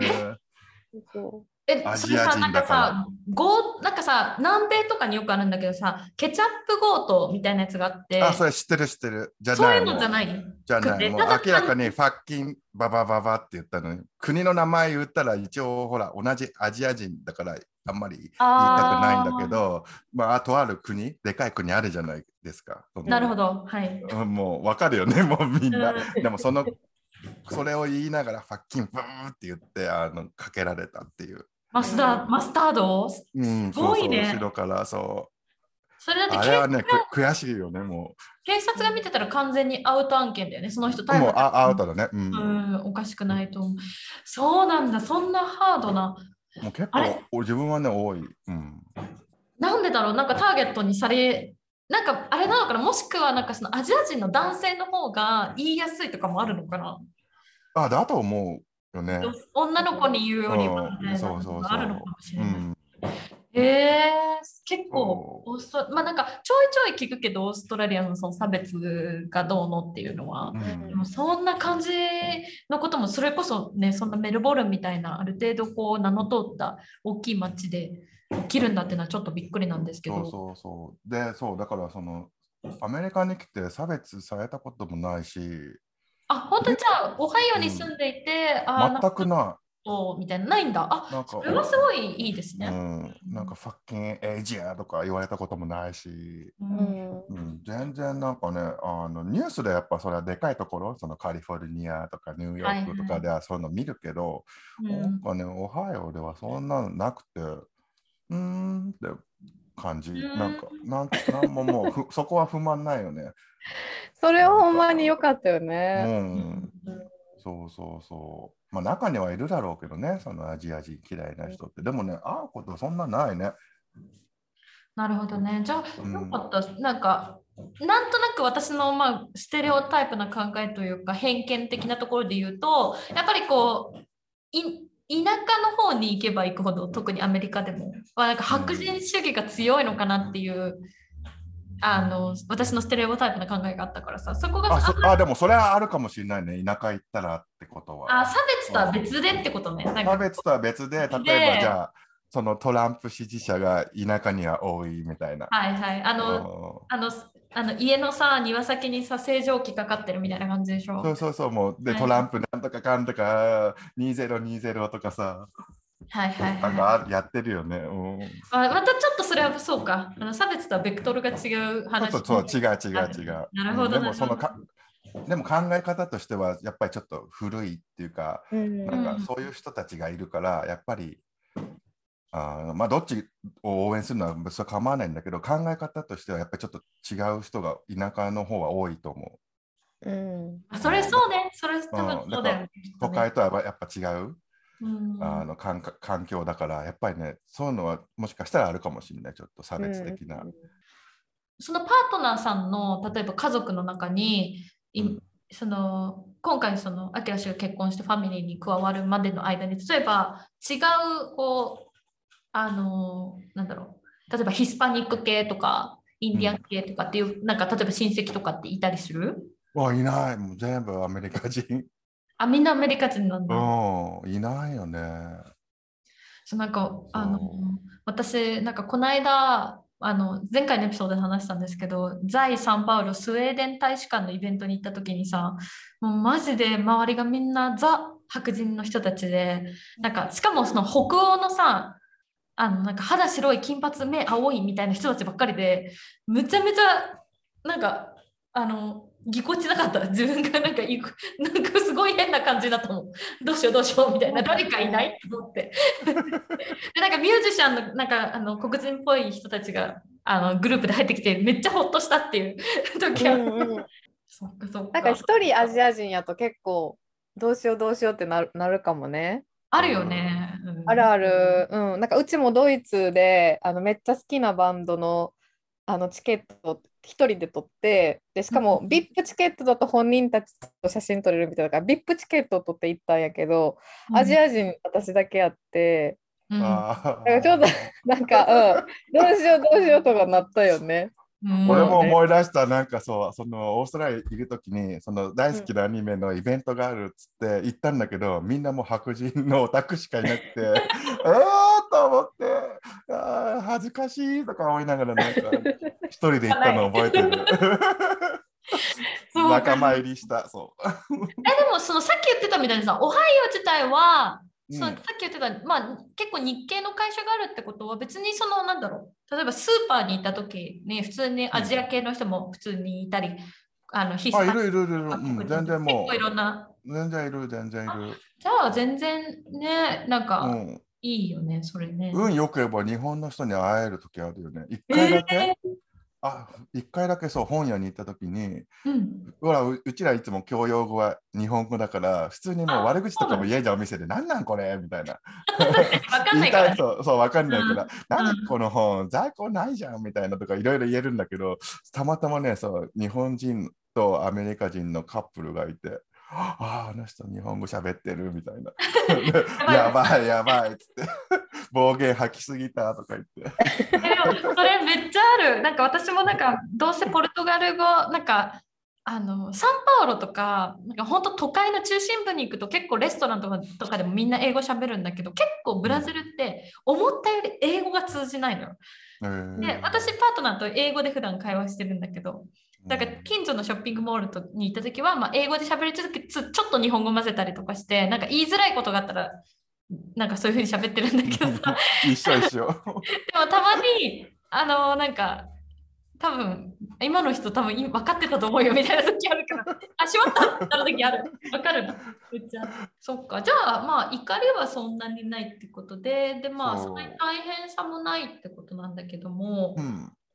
じゃあなんだろうな。違いについて今度は着目してみようかなと思うけど、じゃあ日本でそのパートナーさんとデーティングしてた時と、まあアメリカで今生活してる状況だったり、まあ、例えばもっとスペシフィックなところで言うなら例えば日本でデートするならこういうふうにしてたけどアメリカだとこうとかさなんかこう、2つの生活があったわけじゃん今までの人生の中で。日本での生活とアメリカの生活。それを比べた時のなんか違いみたいなところとかってある？日本とアメリカの？うん。デートするにはやっぱ日本だよね。だって日本ってさ、もうどこにでもさ、お店があって、カラオケがあって、居酒屋があってとか、そうね。もうもうどこにでもコンビニもあるしさ、うん。なんか遊びやすいじゃん、行動しやすいっていうか。でえオハイオでさ、デートするならどういうのが割とこう何？ベーシックコースなの？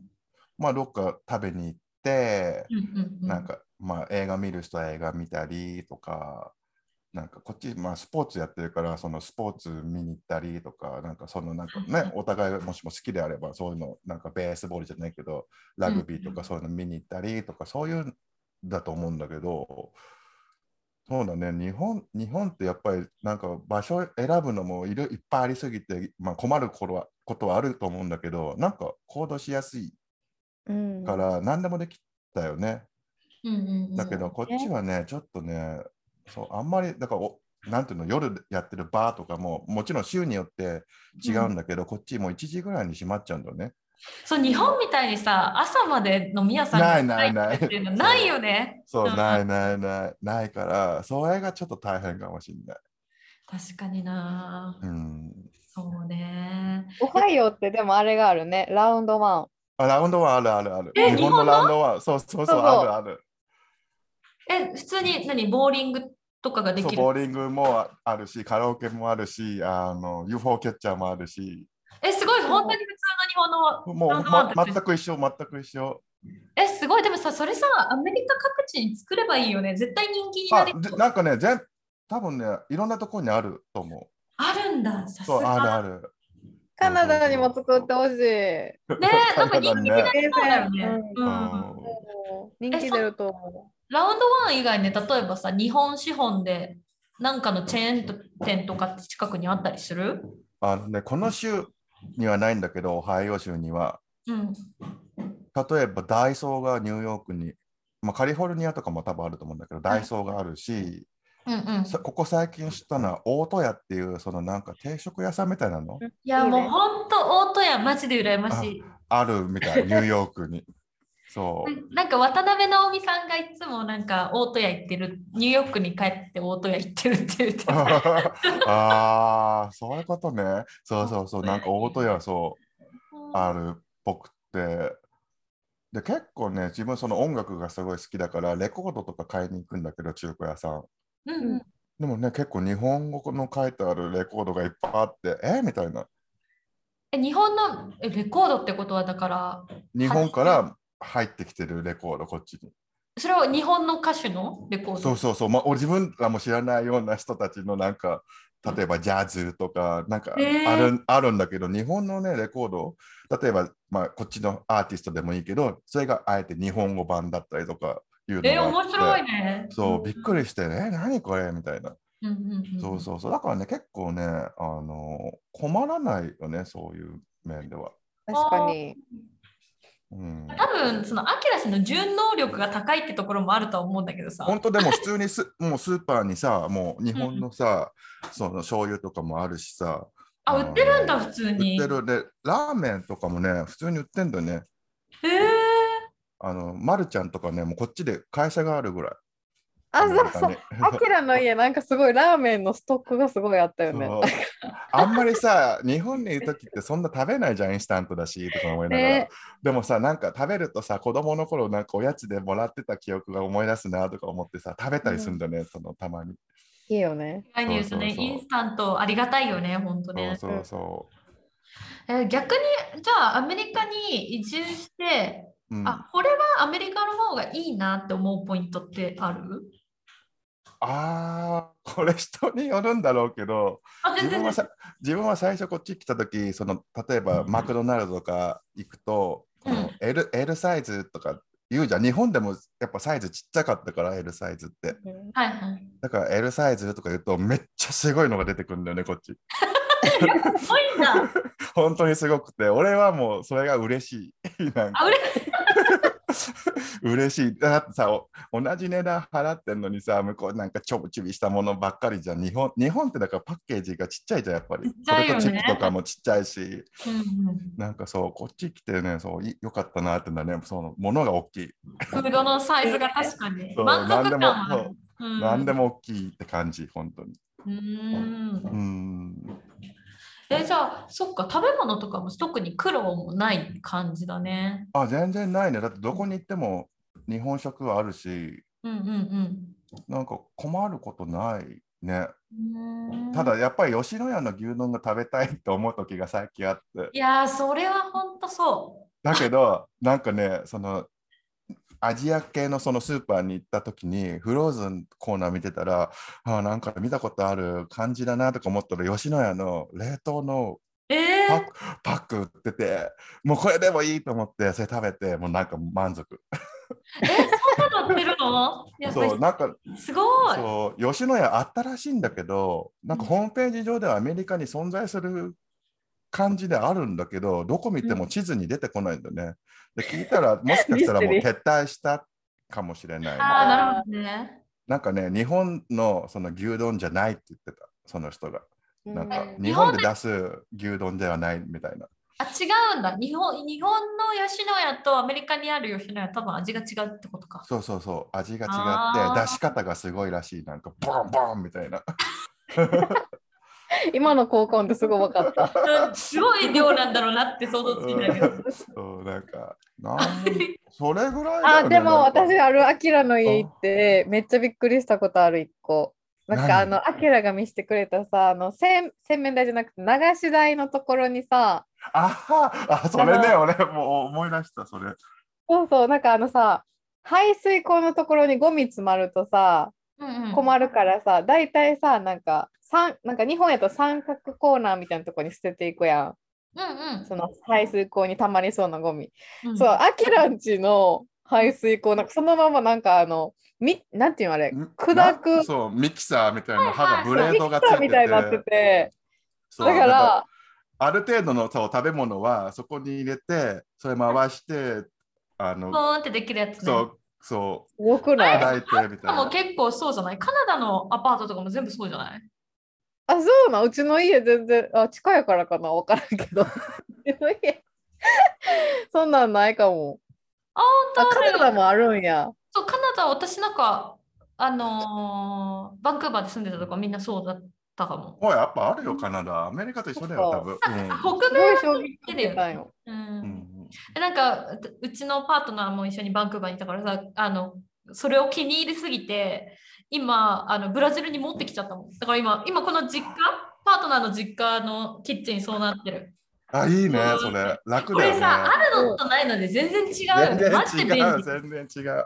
マジで便利あのまあ多す分ごいよ。これね、日本で聞いててイメージ湧かない方ももしかしたらいらっしゃるかもしれないです。本当、あの、なんて言うんだろうな。排排水、なんか、キッチンのシンクの流しのその先にちっちゃい筒みたいなのがあって、そこにちっちゃいこう刃がついてて、そこで、その、まあ、ちょっと、まあ、めちゃくちゃ大きいのは入れられないけど、ある程度落ちてしまったこう生ゴミを粉砕して、水で一緒一緒にそのまま下水流しちゃうっていうシステムなんですけど、本当便利だよね。うんうん。うん結構流したよ、もういろいろ。嘘でしょ もういろいろ、いろいろやったけどいろいろね。いろいろなん何を流したなんも、のもう、なんか、なんか、例えばうどんの残りとかさ、なんか、もう腐り切った、なんかと、玉ねぎとか入れてみたけど、いけた。いけなんも、てんの？なんも問題ない。本当にすごいわと思って。すごい。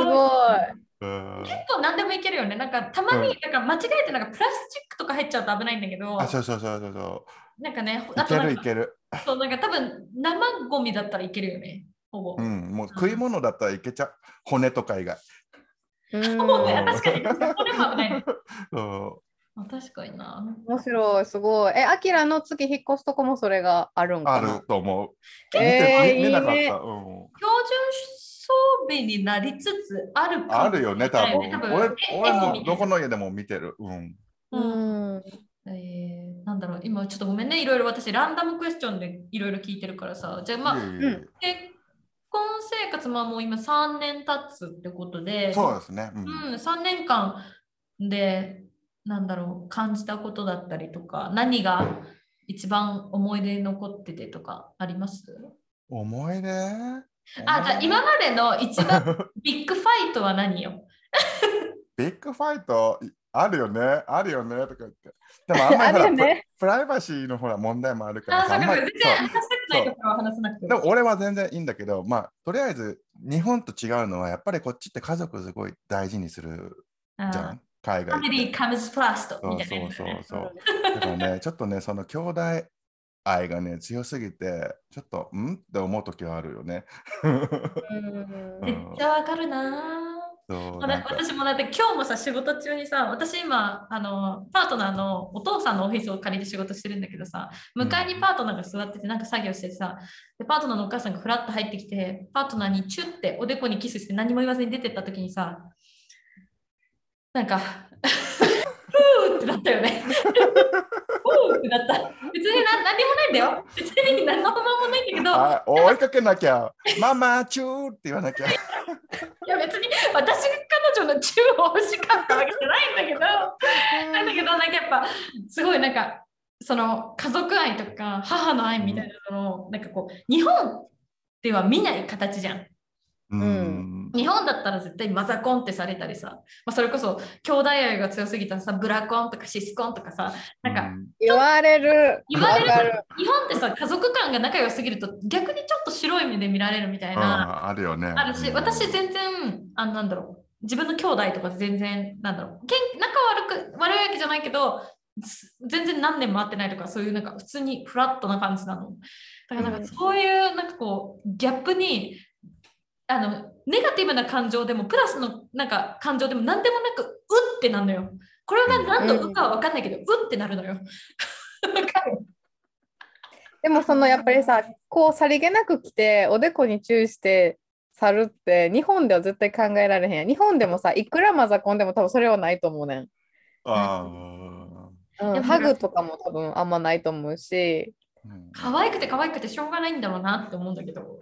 うんうんはい。まあ、ちょっとね、今、ランダムにいろいろ質問して、いろいろシェアをしていただいたんですけど、ちょっとここから若干、朱色を色を変えてですね、うんまあ、私、27が、あの、ちょっとたまたま見かけた、なんかニュースというかがあって、まあ、ちょっとそれがちょうどね、今月、今これ収録してるのが6月なんですけども、6月ってプライドマンスって言われてて、まあ、結構いろんな国でそういうなんか LGBTQ のなんかこうアウェアネスをなんかうん。高める的な、なんか大きいプライドパレードがあったりとかさ日本だと原宿とかであったり、まあ、バンクーバーとかにもすごい大きいあのプライドパレードがあって結構毎年そのジャスティン・トルドーさん首相がもう家族と一緒に本当普通にストリートを歩くとかあるし、まあ、6月ってそういう月で、まあ、みんな今一度考えようぜみたいなところがあるとは思うんですけど、まあ、ちょっとそういう月もあってたまたまこの今回私が目についたニュースがすごいなんかどうなんだろうって自分の中でもやもや考えてたところがあって。でちょうどね、今日は本当にそのニュースとは 全然関係なくたまたま今日あのアキラ氏が来てくれることになったんで、まあ、もしなんかいろいろ話聞けたらなみたいな感じなんですけど、うんまあ、どんなニュースかっていうと、えっとえー私が見たニュースが BBC ニュースジャパン BBC ニュースのジャパンバージョンで記事のタイトルが「同性婚を認めないのは合憲?」うん大阪地大阪地裁判決っていう2022年6月20日の記事なんですけど、あのまあ、どういうことかっていうと同性のカップルさん3組が国を相手取ってその同性婚を認めてないこの今の法律は憲法に反してるんじゃないかっていう裁判をしてたのね。要は、うんその同性婚を認めてもらうためのこういうあなんか定期的なこういう裁判とか訴えってやっぱあって今回これがあったんだけど前回去年の3月に大札幌地裁でも同じことがあってその時はなんかその憲法違反だよねっていうなんか結構その同性婚認めなきゃいけないんじゃないみたいな方に対してそういうなんか判判断が下りてたのに今回大阪地裁では全く逆のことを言われちゃったの。うん、要は憲法違反じゃないですよみたいななるほどね。でなんか私がたまたまその見たその3組のカップルのうちの1組のカップルはアキラスと一緒であの外国人の女性と日本人の女性のカップルでもう日本に確か10年ぐらいもう住んでるみたいな。うん。でその日本に家も買っててそこにずっと住んでるんだけどその同性だからそのもしその日本人のパートナーさんの方に何かがあったらその購入したものとかを相続できなかったりとかうんなんか、うんいろんな問題がこれから起きてきてしまうみたいな。でなんかこうそれが認められるように、まあ、勇気を出して今回その国を相手取って裁判をすることにしましたっていうカップルの方が出てきててあそうなんだって思ってたの。でそのニュースを見た直後ぐらいに、私がよく見てる YouTuber さんで二人パパさんっていう人がいてうんそのスウェーデン人なのかな？なんかススウェーデンに住んでる方なんだけどそれもなんかあの外国人何人なのかな？スウェーデン人だと思うんだけどの方と日本人の、えー方の同性国際婚カップルでその方たちはもうこお子さんがいらっしゃるのね。うんうんうん。でそのその方がその今回のそのあのーなんか裁判について話しててあこれってあのニュースで見たことをこの方も話してるなと思って思ったんだけどさ。うん。あごめんなんか別に全然 ごめんね重い空気にするつもりなんだだからなんだろうなんか2人ともすごい神妙な顔で。じゃあいついつ出てくるんだろうとか。私もいやなんかどうなんだろう2人はさ、まあ、なんかこういうニュースを聞いてどう思うのかなとか。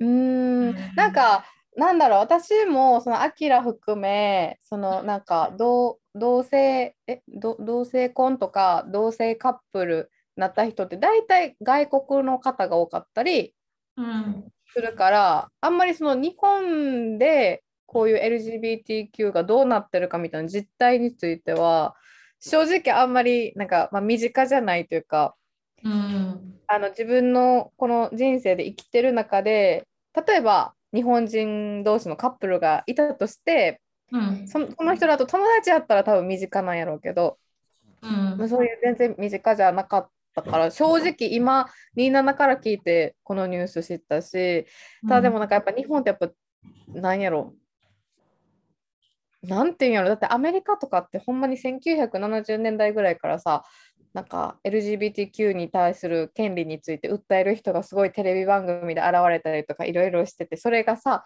映画になって今それをみんなが見てやっぱ LGBTQ もなんていうんやろ同等の権利を持つべきだみたいながすごいけどやっぱ日本ってなんかちょ遅れ遅れてるって言い方はああかんのかもしれんけどなんかなんだろうねこのニュース見てやっぱちょっと振り出しに戻るじゃないけど多分今まですごい頑張ってた方いっぱいいらっしゃる中でうん。のこれになんかやっぱちょっと諦めじゃないけどやっぱちょっとなんやろ。日本に対してああなんかやっぱちょっとステレオタイプな人が多いんやなとかうん。思う人が多いのかな。うん。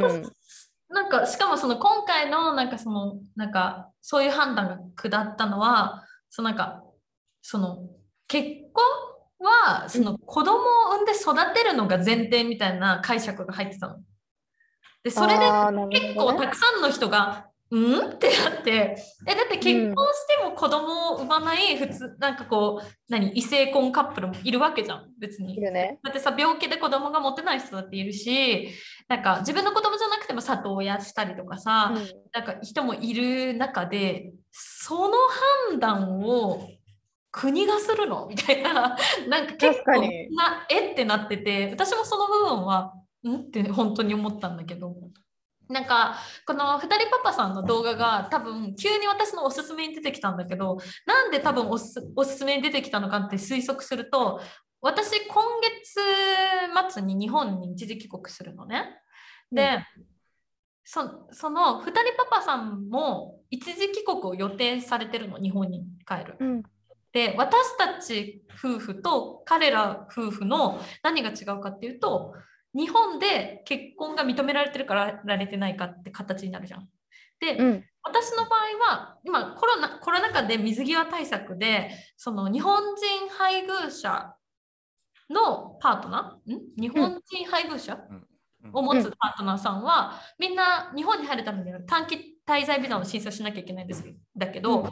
私と私のパートナーの場合は要は普通の一性婚カップルでブラジルで結婚して日本にもそれを提出してるから簡単にそれでビザ申請ができるんだけどその2人パパさんの場合はそのじ自分たちが住んでる国では結婚もちろんしてるしもうお子さんもいらっしゃるんだけどその同性婚だから日本ではそれが受理されてないからその日本人の方はもちろん帰れる。でお子さんも自分の子供だから帰れる。けどそのパートナーさんはその日本では要は結婚してることになってないから日本人配偶者のパートナーとして認められるかどうかみたいな。うん。ところが結構ここ数ヶ月なんかそういうね同じ状況の方の中で問題になっててでその方もなんかビザが下りるか心配ですみたいな話だったんだけどつい本当数週間前にそれが下りますってなんかそれは認められますみたいな公民党か誰かの誰かの議員さんが言ってでそれでなんかそのか2人パパさんもあの短期滞在ビザがちゃんとパートナーとして認められておりましたみたいな。うん。うん、やつで、まあ、多分その私がその短期滞在ビザについてめっちゃ調べてたから多分それが出てきたんだな出てきたと思う。んだけね。どうん。そうそうそうそう。でもまあなんか確かにそれそういう時になんか多分普段の生活だったらそこまで不便を感じることはないけどそういう時に多分不便があるんだなと思って。う、んうんそうだね確。うんまあたださ、もしも万が一ね、うん、離離婚した時はいはいで、アメリカでは離婚したことになるけど、日本では何もないじゃん、記録取ってないから。何もだってうん同性婚がないから。だから、独身のままってことそうそう、独身のままだから、なんか、まあそれはいいかなっていうのはちょっと思っちゃったことはある。うんあ万が一そう。し、なんていうの、しやすいのかな、離婚が。いやわこかんないなってこと？そのなんか、え ーどうなんだろう。いや、そっか、でも、日本に帰ってきちゃったらうん。いいってことだもんね、もう。そうそうそうそうそう。だから、何も な何も傷はないって言ったらおかしいけど、はい。なんかうん罰がつかない、そう、罰が。がつかないから、うんなんか、それはいいかなとかってちょっと思っちゃったことはあったよね。確かに、万万が一そう。うん気持ち的にちょっと楽だよね。こう自分のちょっとこうに逃げ場があるというかさ。そうそうそうう。んだけどやっぱりそのなんていうの保険だったりとかその財産のとかってなってくるとやっぱり結婚してないと難しくてでもしもそのゲイで日本でやる場合ってなんだっけな養子縁組をするらしいんだよねそのゲイの人が。要は結婚がないからなんか弟ですみたいな感じでああ、じゃあの養子縁組しちゃって自分のその席に入れることできるんだよ。ああ、じゃあ夫婦じゃなくて兄弟とか自分の子供みたいな感じにして。そうそうそうそうそうそう。これはあね、ななんか何回か聞いたことある。でも、でもそれでもするにはやっぱお金とかある程度の経済力うんないとそういけないけど、一応そういう感じでしてる人はいるんだよね、日本では。うん、なるほど。いろいろやっぱみんな考えて考えてしないと。そうただ相ね手がじゃあ外国人になった場合は、やっぱそれがたできないよね。うんだからその人が一回日本に帰化しして、日本の国籍を取ってからだと思うんだよね。うわめっちゃ大変だねそうそうそうそう。日本で同じ戸籍に入ろうとするとそうそそううそう。だね。すっごい大変だね大変大変。でえも、さアキラの中で、はさ、なんかその日本で結婚生活を送ろうみたいな考えはあった、だからなんかその逆に言ったらアメリカで籍入れてる状態で日本では籍入れてない状態やけど、日本で2人で結婚生活を送るみたいな選択肢はあった？うん要はさど、だから日本が同性婚を認めてればそれはあるよね。うんあ、そっかそっか、そうやな。ビザがあれやもんな。旦那さんのビザが取られ同性婚があったのなら確実にこんなアメリカなんて自由社会でさ嫌じゃん。やっぱり。うんうんうんだからさ安全ねそう安全面って言ったらやっぱ日本って一番だからああもう同性婚あったらいいけどううちもねそういう話したことあるのねで,、うんで自分もさやっぱ日本人だからさもう分かってるじゃん。大体もうこう偉い人たちでこういうこと言うって。だから俺はもう一生はないとは言わないよって。でも、あの多分ないに近いに近いと思うって俺は言ったんだね。でも向こうはいや、うん。アメリカのように日本もなんとかかんとかだとかってこう言うんだけど、いや、俺はあのはっきり言うけど100%は言わない。でも本当にないに近いよって言ったのを覚えてる。いやだってこの2022年にこんな判断がさ裁判所で下っちゃうぐらいだもんね ちょっと私も見た時にじなん私10年ぐらいとか20年ぐらい前の記事を読んでるのかなっていう気持ちになったの。確かになんかちょっとタイムスリップした感はあるよね。そうそうそう。えうんまだ言ってると思って。そうだからさ、昔のさ、日本の歴史のさ、そのなんていうの、調べていくとさ、昔ってさ、その男の人があの女遊びじゃなくて男遊びしてたっていうその資料とか絵が残ってるんだよね。うん、なんかお寺でとかね。そうそうそう それはそれって別に日本だけじゃなくて、イタリアとかいろんなところであったわけじゃん、そのそのうん同普通性ののことだ。よね。ナチュラルなこと。うんだけどさ、あの人たちはそれがあるとまずいって思っちゃうんだろうね、多分古いから考えが。そう。そういうこと。難しいよね。そのなんかなんでその逆にもともとの考えを言ったらさ、なんでその愛には変わりないやん。でもなんか、なんでその同性やからっていう理由だけで、うん。こんなにも大変なんやろうとはやっぱ思うよね。どういう考えで同性婚イコール NG なんやろとは思うそう。私も単純に理解できないの。なんでダメなん？って、本当にうんそれ以外何も出てこないの。なんでででもだからさ、こうでこうでっていろんな人がさ、その同性婚が認められない理由を言ってくるけどさ、一個も同意できないのよ。うんうんうん。なんでダメなんと思って、ねマジでわからんみたいな。そう俺もだからね、どっかで見たのは、要は子供もいないし、その税金とかかかんないから金にならないみたいな、いうのをどっかでなんかで見たことある。なるほどうね。ん。なんかちょっと前にさ、なんか東京都内のなんか区議会議員だか、まあ、結構ご高齢の議員さんが、まあ、なんかそういうような発言をしてたんだよね。なんかその同性婚認めたら子供がうんぬんみたいな？でもさ、ど同性が好きな人がさ、なんかもう、あの、そんなに同性婚をみ認めなから認めないからといって、じゃあ異性と結婚しますとはならないじゃん。同性が好きな人は同性が好きなんだから、その絶対数は変わらないんだからさ、何やってんのこの人って 本当に思っちゃって。でもなんか多分そういう意見の人がいっぱいいるし、多分若い世代では、多分それに反対するしてるような人多分いないと思うから多分本当にそういうなんかあれなんだろうね選挙権を持ってる、うんまあ、ある程度年齢が上の人たちは信じられないみたいな感じなのかなと思う。逆にだってさ、今の若い人たちがあんま結婚しなくなっちゃうったらさ、一緒じゃんね、別に。だって子供できないじゃんみよたいな。そうそううん何なのそれと思っちゃうね。もうでさしかもさその2人パパさんみたいにそのなんか多分代理母出産なんだと思うんだけど、うんまあ、別にさそういう方法はいっぱいあるじゃん。あるあるある。自分も子供欲しい、モテるんだなと思って、例えばさ、うんもうこっちでももうなんか普通にさ、じゃあ精子の凍結してみたいな、じゃああの、なんていうの、その女性からも卵だだだから俺で言うなら妹、義理の妹の卵で、じゃああの親戚の女の子のところでみたいなとか話したりとかするよね、たまに。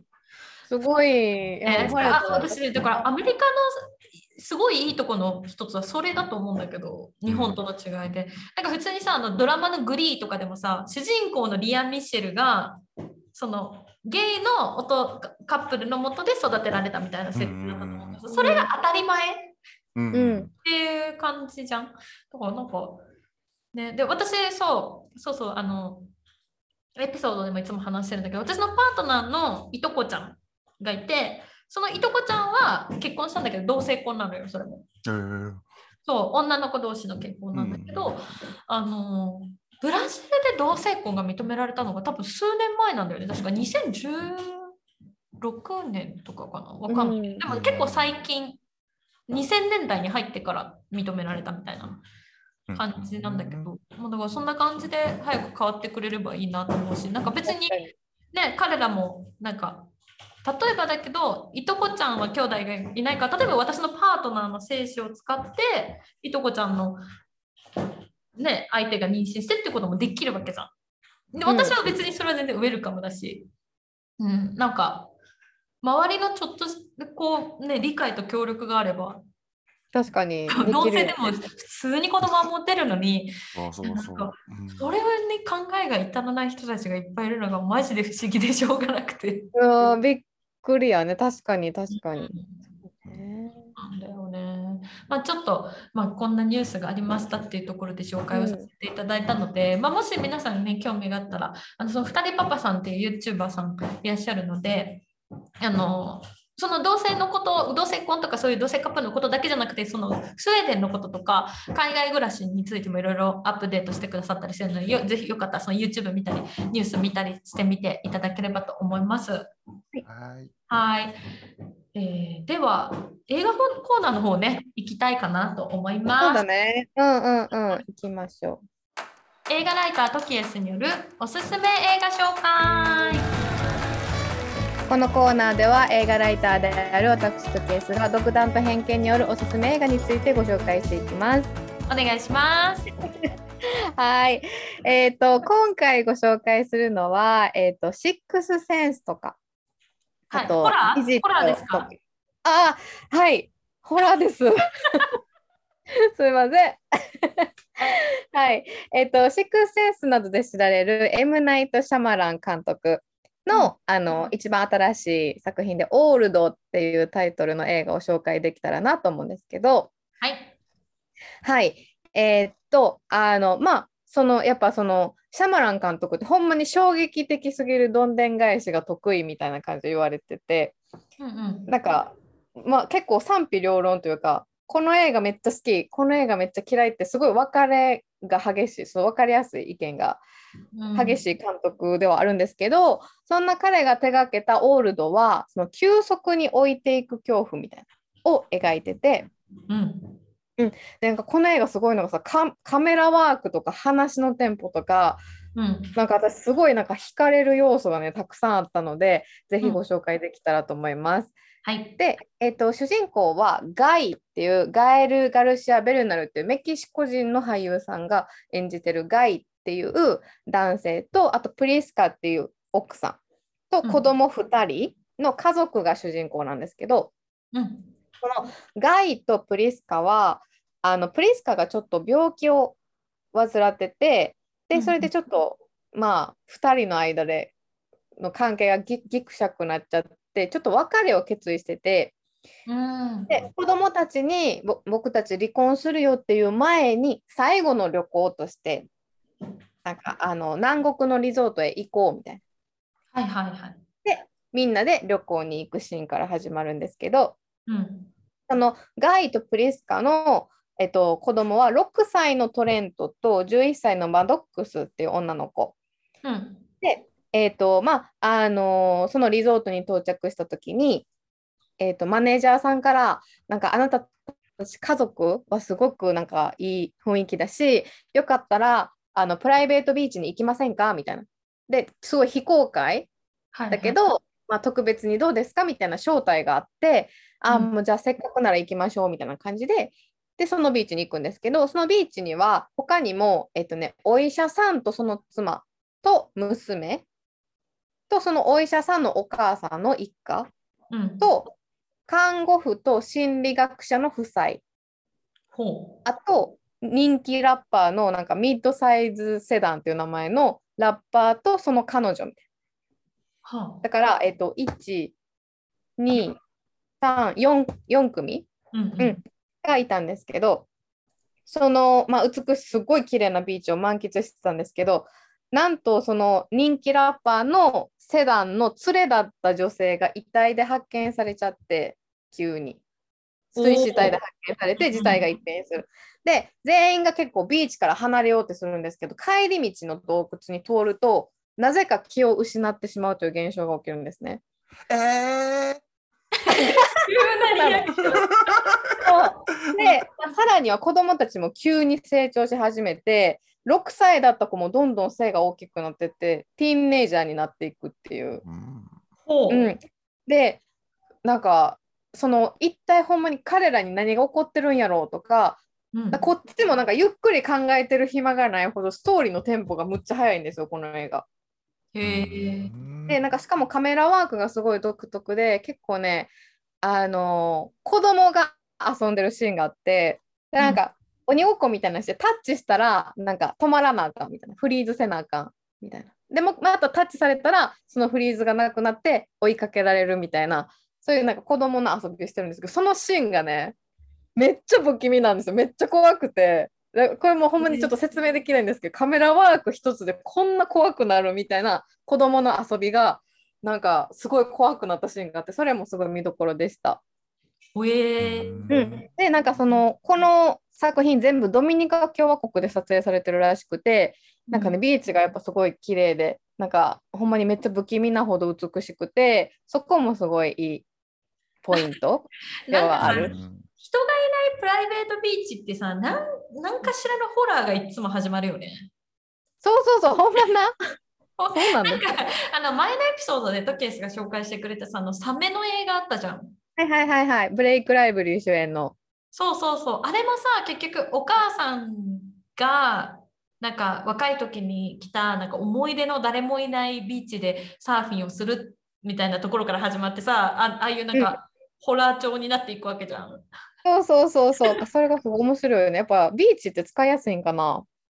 なんか分からへんけど。い絶対行きたくない私 プライベートビーチイコール危険だと思ってるもん。確かにね。確かに確かに。そう。で、なんかこの作品はそのシャマラン監督の娘のイシャナさんって方がセカンドユニットディレクターとして参加されてるので、まあ、親子共同で作り上げたっていう作品でもあるんですね。うんうんで、なんかすごいね、あの、ほんまに言い出すとなんかすごいキリがないほどその引きつけられる理由はたくさんあるんですけど、うんこのあのシャマラン監督が監督の作品が賛否両論って言われる理由もなんか彼がそのハリウッドを覆す作品を生み出す存在みたいな感じで言われる理由も結構深く理解できる一本だと思うので、ぜひ見てもらえたらと思います。はーい。はーい。はい。で、あのちなみに私のブログ、映画のお供で、この映画で、あの、あるキャラクターが急になんか昔の映画について言及するシーンがあるんですけど、うんこれなんでなんやろ？みたいな。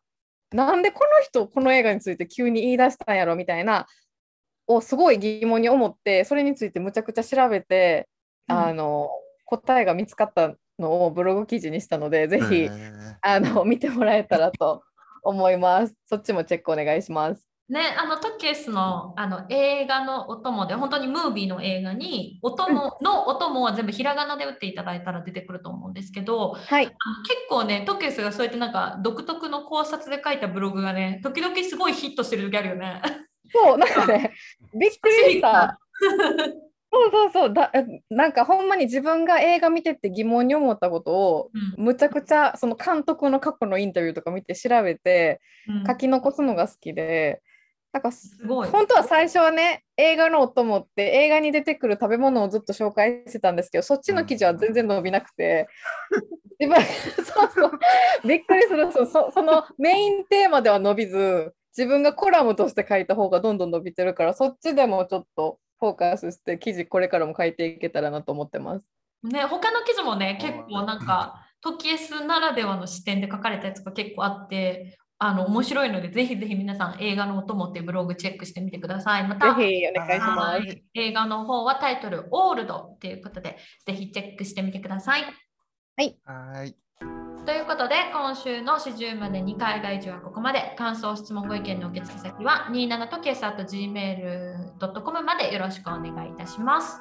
お願いします。はい、はい。今日はありがとうございました。どうあですか？ありがとうございました。あのえもうえまだ喋り足りないんだけど。えじゃあちょっとまたね、あのぜひぜひまたあのしょっちゅう参加していただいて、するするもう喋んないとやってらんないからもう。やそうよ。あのね、多分まあ今日今日今回あの本当に急遽参加してくれたからあの本当私27もですねあの彼が参加することを収録の15分前に知るっていう状況だった。あそうなの？ひどい。私その直前まで知ってなかったんであのもうちょっとねあの準備してあのお迎えできればよかったのに本当申し訳なかったんですけれども。